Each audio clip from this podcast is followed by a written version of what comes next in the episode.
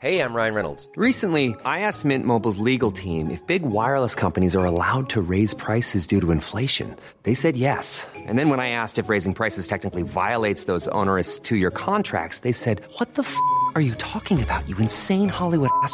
So to recap, we're cutting the price of Mint Unlimited from $30 a month to just $15 a month. Give it a try at mintmobile.com slash switch. $45 up front for three months plus taxes and fees. Promo rate for new customers for limited time. Unlimited more than 40 gigabytes per month. Slows. Full terms at mintmobile.com.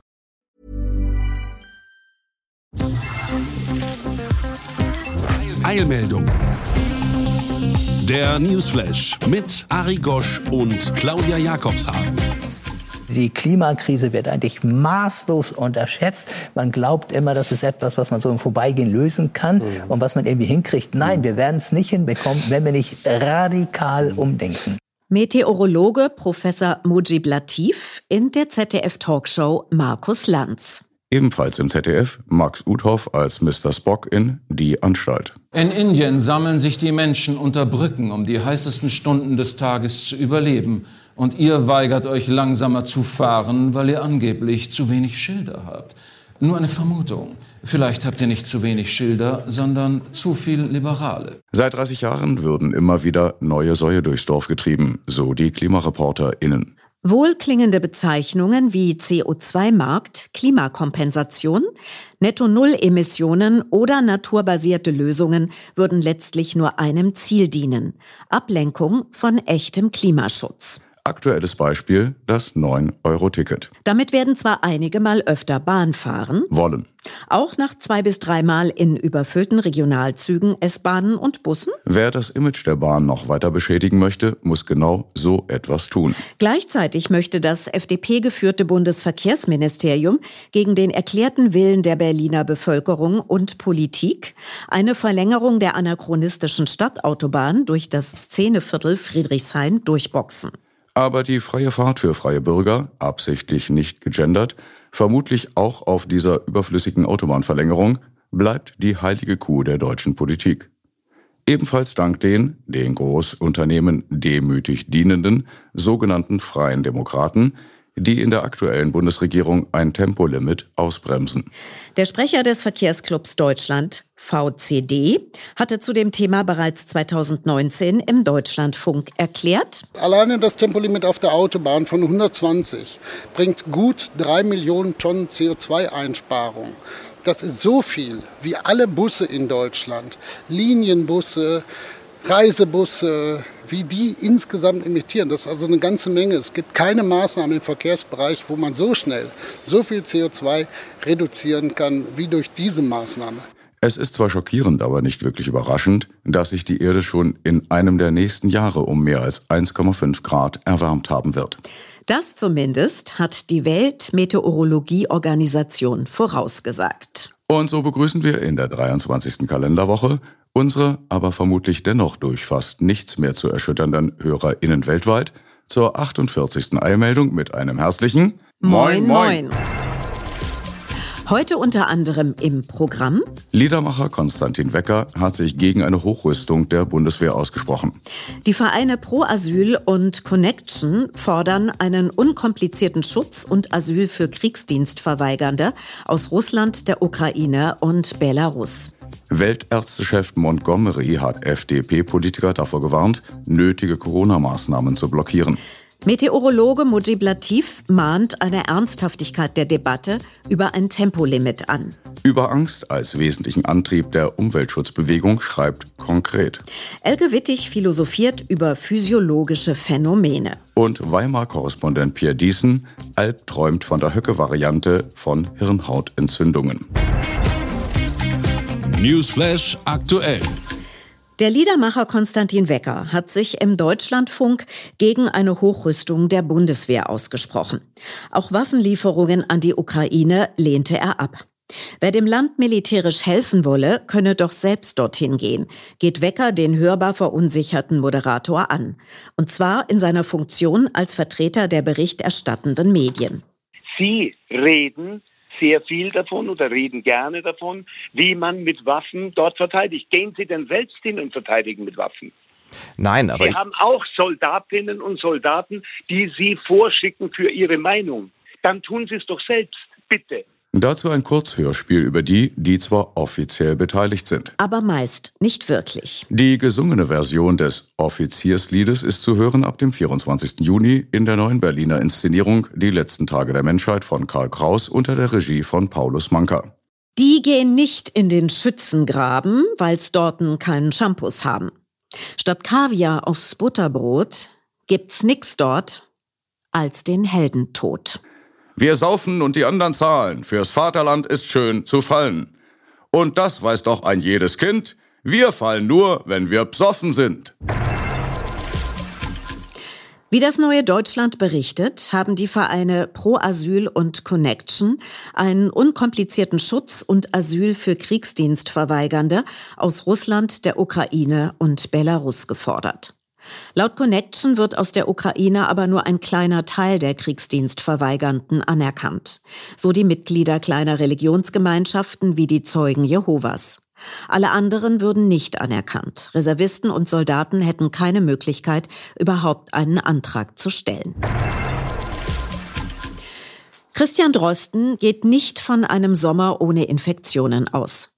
Im Coronavirus-Update des NDR erklärte der Berliner Virologe, in Südafrika beispielsweise sei die Infektionskurve im Hochsommer steil nach oben geschossen. Also ich glaube, dass das auch bei uns so sein wird, dass wir jetzt nicht eine ungebändigte Welle im Sommer sehen, aber ich denke schon, es wird einfach Infektionstätigkeit geben. Also man wird sich auch im Sommer mit diesem Omikron-Virus anstecken können. Mhm. Forschende schlagen laut Berliner Tagesspiegel Alarm. Die vier wichtigsten Gradmesser für den Klimawandel hätten Rekordwerte erreicht. Das zeige der neue Klimazustandsbericht der Weltwetterorganisation. Traurige Rekorde habe es gegeben beim Anstieg des Meeresspiegels, der Erwärmung der Ozeane, der Versauerung der Meere und der Konzentration der Treibhausgase in der Atmosphäre, vor allem durch Kohlendioxid. Die vergangenen sieben Jahre seien die wärmsten seit Messbeginn gewesen. Prima Klima. Im Zusammenhang mit dem leider viel zu oft nachgeplapperten Dummspruch von der Verantwortung der VerbraucherInnen beim Klimaschutz hat der schon anfangs zu Wort gekommene Mr. Spock in der ZDF-Anstalt ein logisches Problem mit dem Verhalten eines zu großen Teils der Menschheit. Wie regeln Sie denn auf diesem Planeten Fragen des Überlebens der Zivilisation? Na so, wir planen uns gegenseitig an. Ja, ja machen wir so. Das ja, hat eigentlich immer sehr gut, oder? Ich, ja. Macht auch echt Spaß. Wussten Sie, dass der erste CO2-Fußabdruckberechner von der englischen Ölfirma BP erfunden wurde, damit sie sich gegenseitig anschreien? Vor allem anlässlich des Agierens zuständiger FDP-Politiker, absichtlich nicht gegendert, wie Verkehrsminister Volker Wissing, mahnt der Präsident der deutschen Gesellschaft Club of Rome, der Meteorologe Mujib Latif, eine Ernsthaftigkeit der Debatte an. Ein Tempolimit auf deutschen Autobahnen habe A. Vorteile für den Umweltschutz, weil CO2 spart. Ja. Mhm. Auf der anderen Seite hat ein Tempolimit mhm. auch deswegen Vorteile, mhm. weil es Staus verhindert oder Staus reduziert. Drittens, äh, es sorgt für weniger Unfälle. Unter missbilligendem Gegrummel von FDP-Generalsekretär Bijan Djirsaray meint Latif, dass jeder einzelne Todesfall weniger schon ein Tempolimit begründen könnte. Wichtigster Punkt sei aber, wir machen Entlastungspakete, aber wir diskutieren nie darüber, was es eigentlich finanziell jetzt bringt, wenn man nur ein Liter auf 100 Kilometer weniger verbraucht. Ich habe es mal ausgerechnet. Er käme mit seinem freiwilligen Tempolimit von 100 auf eine Einsparung beim Spritpreis von 400 Euro im Monat, so Latif. Das ZDF Wirtschaftsmagazin Plus Minus berichtet über die bewusst vergurkte Energiewende in Deutschland mit weit mehr verlorenen Arbeitsplätzen in der Solar- und Windindustrie, als im vielbeweinten Bereich Braunkohle überhaupt existieren. Und deren Abbau sei massiv finanziell abgefedert. Der viel massivere bei den Erneuerbaren gar nicht. Die Angst vor der unwiderruflichen Zerstörung der menschlichen Lebensgrundlagen ist nicht neu. Schreibt das Monatsblatt konkret. In den 70er Jahren sei diese Angst ein wesentlicher Antrieb der Umweltschutzbewegung gewesen. Schon damals nahmen manche Warnungen einen apokalyptischen Tonfall an. Es sei fünf vor zwölf oder vielleicht schon zu spät, hieß es. Der Unterschied zur Gegenwart liegt auf der Hand. Bestürzende Bilder der Naturzerstörung gibt es fast jeden Abend in den Fernsehnachrichten. Teilweise sind die Folgen des Klimawandels bereits sichtbar. Am Zustand der Wälder beispielsweise oder an den Pegelständen der Flüsse im Sommer. Teilweise sind sie spürbar, etwa wenn Hitzewellen die Innenstädte aufheizen. Auch wenn sich ihre Auswirkungen je nach Lebensort und Klassenzugehörigkeit erheblich unterschieden, die ökologische Krise komme im Alltag an. Wen schreckt nicht die Aussicht, dass sich Flutkatastrophen, Stürme, Dürreperioden oder Waldbrände künftig häufen werden? Schuldgefühle spielten bei einigen Betroffenen eine große Rolle. Sie übernehmen Verantwortung für einen Prozess, den sie nicht wirklich beeinflussen können, und verzweifeln an der Verantwortungslosigkeit der vermeintlichen Entscheidungsträger. Denn bei den Staatenlenkern handelt es sich um Charaktermasken, die aufgrund ökonomischer und machtpolitischer Zwänge ebenfalls nicht in der Lage sind, das Notwendige zu tun. Dieser Zusammenhang lässt sich zwar intellektuell nachvollziehen, erträglicher wird er dadurch allerdings kaum. Die Klimakrise bedrohe den Fortbestand der Gattung. Das sei die unbequemste aller Wahrheiten. Die Warnungen vor einer Klimahysterie dienen in erster Linie der Abwehr von Angst. Die Wahrheit über die Klimakrise berührt den empfindlichsten Teil der Psyche, den Umgang mit der Sterblichkeit. Und mit der Aussicht auf die Endlichkeit der Gattung, die die Klimakrise aufruft, könnten Menschen mental und kulturell nicht umgehen, so konkret. Corona ohne Ende. Ein Erfahrungsbericht im Berliner Tagesspiegel aus einer Bevölkerungsgruppe, deren Anzahl die der Demonstrantinnen gegen Corona-Maßnahmen erheblich übersteigen dürfte. Als ich nicht mehr ansteckend war und endlich Besuch und damit Hilfe im Alltag empfangen konnte, hieß es, ich solle mich noch zwei Wochen ausruhen und danach sei ich wieder die Alte. Anfang 30, fit und ohne Vorerkrankungen, hatte ich mir um langfristige Folgen keine Gedanken gemacht. Aber auch als mein Husten langsam zurückging und die Schmerzen in der Lunge nachließen, blieben Müdigkeit und Erschöpfungszustände bestehen. Die neue Prognose für die Genesung lautete Anfang März. Schon eine leichte Form von Long-Covid sorgt dafür, dass man einerseits nicht mehr planen kann und andererseits ständig planen muss. Mein Alltag wird gerade von Dingen bestimmt, über die ich mir vorher nie Gedanken machen musste.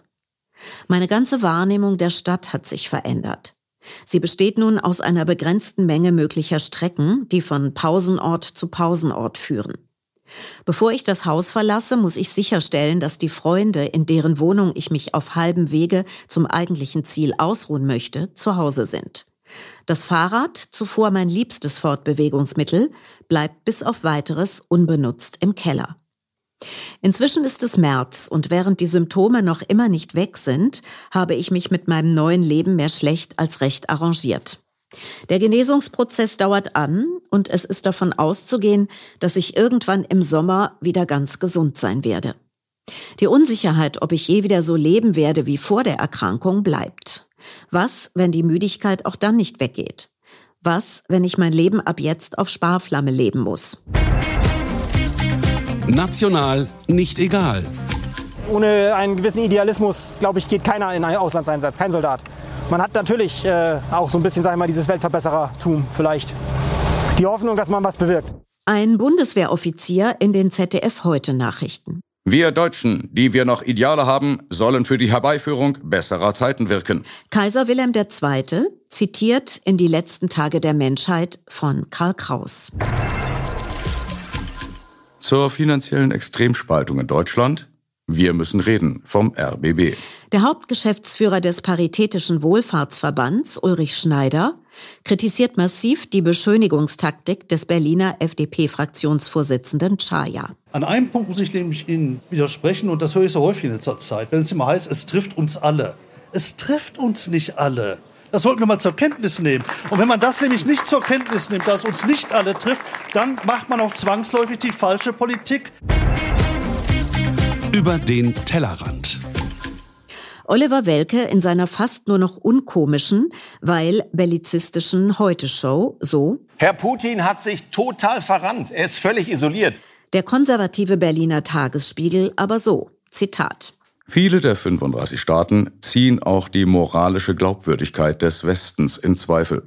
So kritisieren afrikanische Länder ihre unzureichende Versorgung mit Impfstoffen gegen Covid-19. Trotz entgegengesetzter Zusagen falle die Besorgung von Vakzinen überwiegend auf Afrika selbst zurück. Andere Staaten wie Pakistan kritisieren den Umgang des demokratischen Lagers mit Afghanistan. Sie sprechen von einer Doppelmoral des Westens und weisen auf die gegenwärtige Hungerkatastrophe im Land hin. Die Bilder vom überstürzten chaotischen Abzug der westlichen Truppen 2021 sind hier in frischer Erinnerung. Die Lage in der Ukraine sorgt daher im Extremfall sogar für heimliche Genugtuung, weil der Westen einmal selbst erlebe, was er sonst anderswo anrichte. Auch das Monatsmagazin Konkret beschäftigt sich intensiv mit diesem Thema. Die arabischen Golfstaaten sind, weil sich die USA strategisch auf ihre Rivalität mit China konzentrieren, zwecks eigener Absicherung um eine Kooperation mit anderen Mächten bemüht, darunter Russland. In Lateinamerika und Südostasien, Ausnahme Singapur, mochte sich ebenfalls niemand auf die Seite des Westens schlagen. Rund die Hälfte der Staaten Afrikas habe sich enthalten oder gar nicht erst an der Abstimmung teilgenommen, als die UN-Generalversammlung in einer Resolution den russischen Überfall auf die Ukraine verurteilt habe. So konkret. Geschichte knallhart. Geschickt in einem Nebensatz untergebracht, nicht zum ersten Mal, eine krasse, unwidersprochene Geschichtsfälschung durch den ukrainischen Propaganda, äh, Botschafter Melnik. Diesmal in der ARD bei Anne Will. Selbstverständlich unwidersprochen. In diesem Krieg, äh, der schlimmsten Krieg seit dem äh, Zweiten Weltkrieg. Schlimmer als Vietnam, Kongo, Afghanistan, Irak, Jemen. Der Norddeutsche Rundfunk schreibt auf seiner Website. Zu heikel erschien dem Verlag Hoffmann und Kampe Anfang der 50er Jahre offenbar die Veröffentlichung des Romans Der Überläufer von Siegfried Lenz.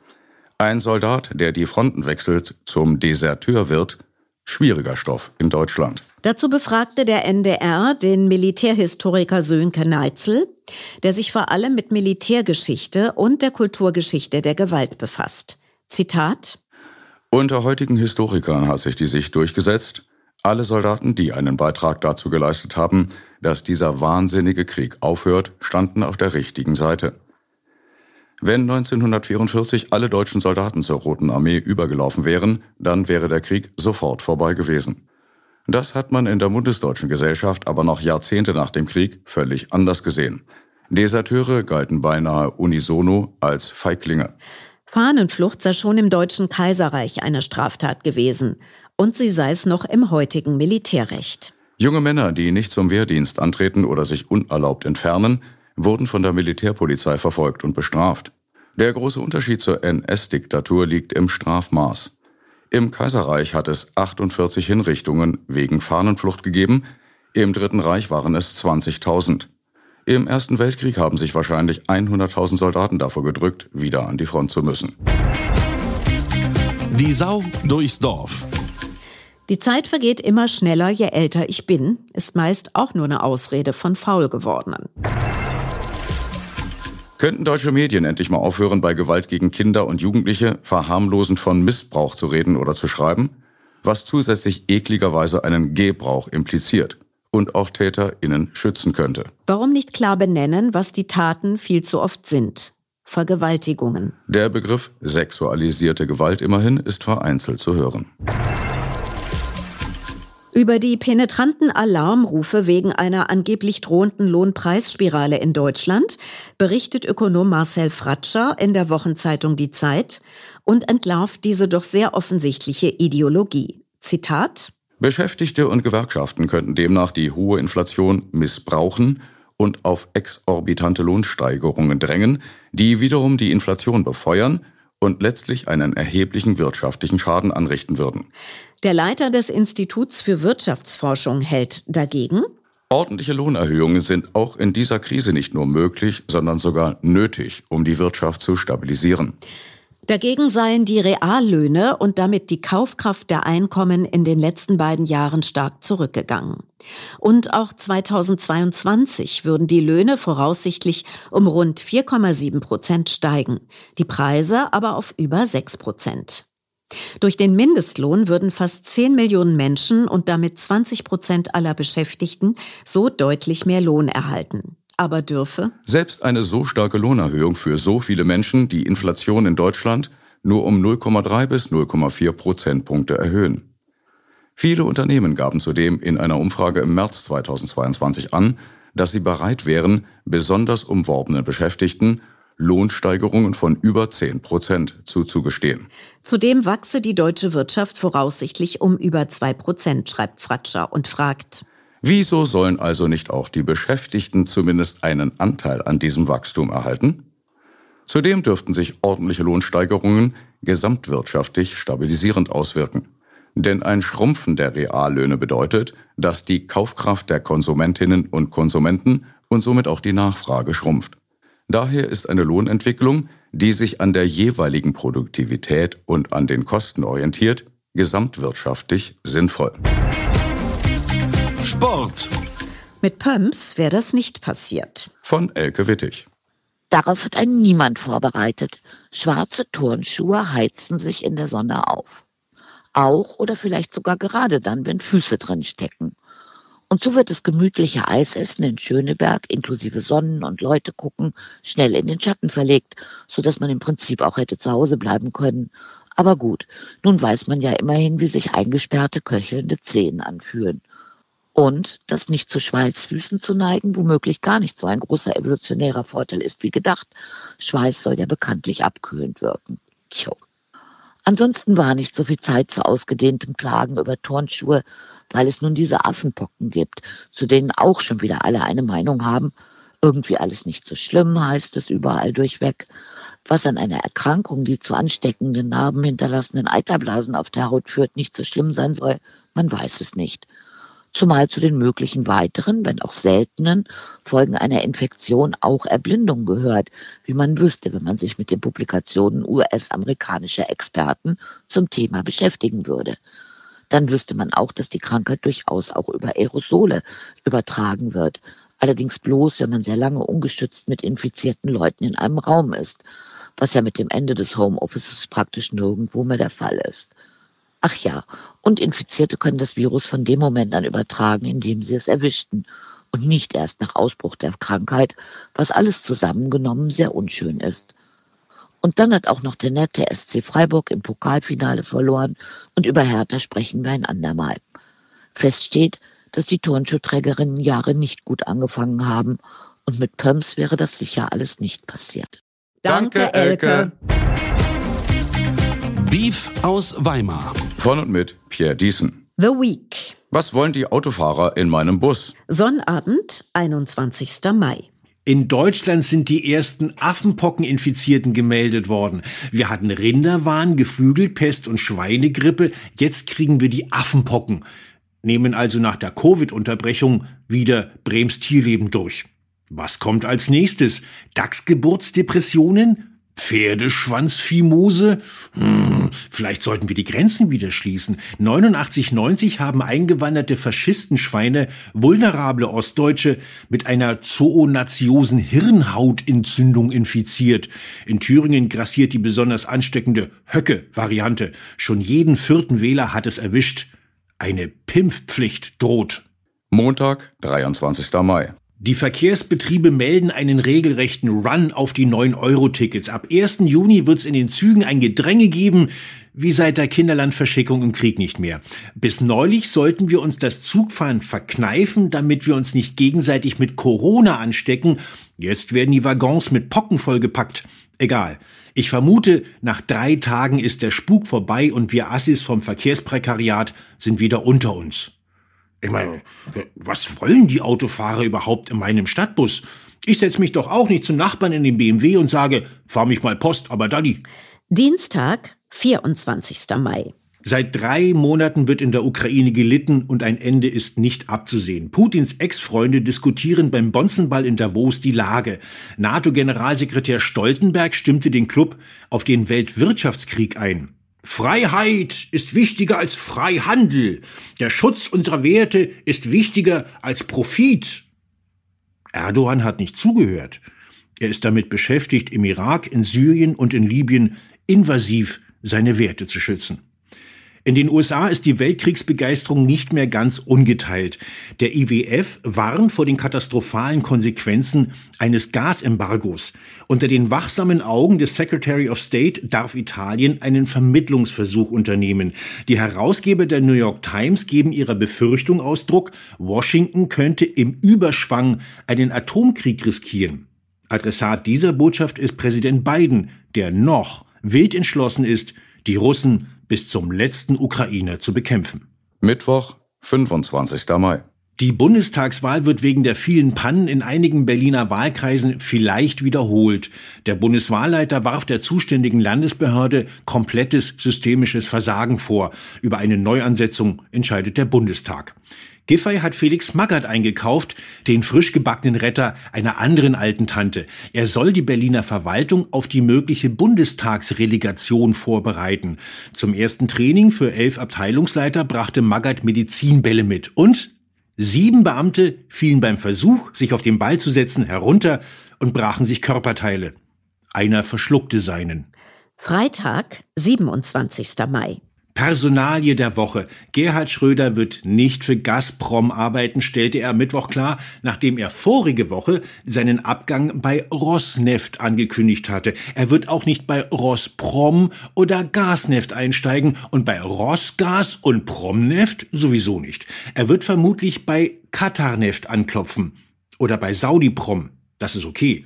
Metzgermeister Mohammed bin Salman ist schließlich ein lupenreiner Demokrat.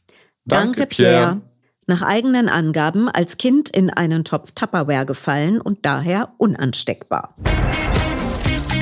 Das Wetter wird wie immer nicht so niederschlagsreich wie angekündigt. Ansonsten empfehlen wir den norwegischen staatlichen Wetterdienst yr.no. Abschließend zum Verkehr. Nicht vergessen, Sie stehen nicht im Stau. Sie sind der Stau. Im Übrigen sind wir der Meinung, dass Fahrräder auf die linke Straßenseite gehören. Die nächste Eilmeldung Nummer 49 am 5. Juli. Denn First Tuesday is Newsday. Soweit Eilmeldung. Der vorübergehend monatliche Newsflash Folge 48 mit Ari Gosch und Claudia Jakobshagen. Gleiche Welle. Gleiche Stelle. Herzlichst. Auf, Wiederhören. Always look on the bright side of life.